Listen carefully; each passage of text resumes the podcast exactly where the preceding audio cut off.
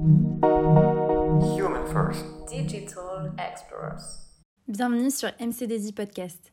Ici, on vous parle d'actualité digitale et des expertises de notre cabinet de conseil. Merci de nous rejoindre pour un nouvel épisode.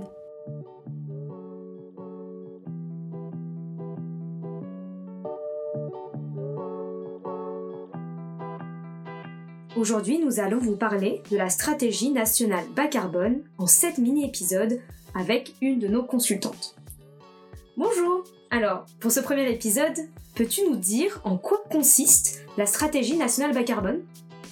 Bonjour La SNBC, ou Stratégie nationale bas carbone, est la feuille de route mise en place par la France en 2015 visant à limiter les effets du changement climatique. Elle dicte les différents cadres et objectifs nationaux, à court et moyen terme, pour atteindre dès 2050 la neutralité carbone.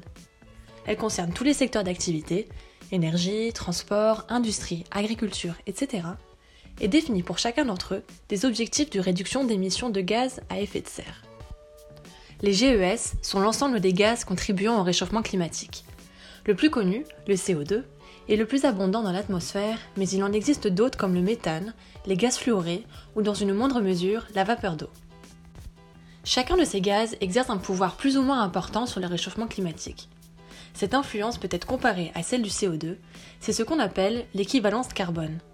Par exemple, pour le méthane, le rapport est de 25 sur 1, c'est-à-dire que une tonne de méthane a le même pouvoir que 25 tonnes de CO2. On dit donc qu'une tonne de méthane équivaut à 25 tonnes de CO2 équivalent.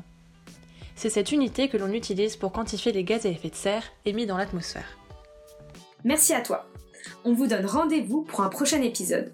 Ainsi, vous en saurez plus sur les cadres et objectifs de la SNBC. Merci beaucoup de nous avoir suivis aujourd'hui et on se retrouve sur notre chaîne de podcast pour découvrir nos autres épisodes.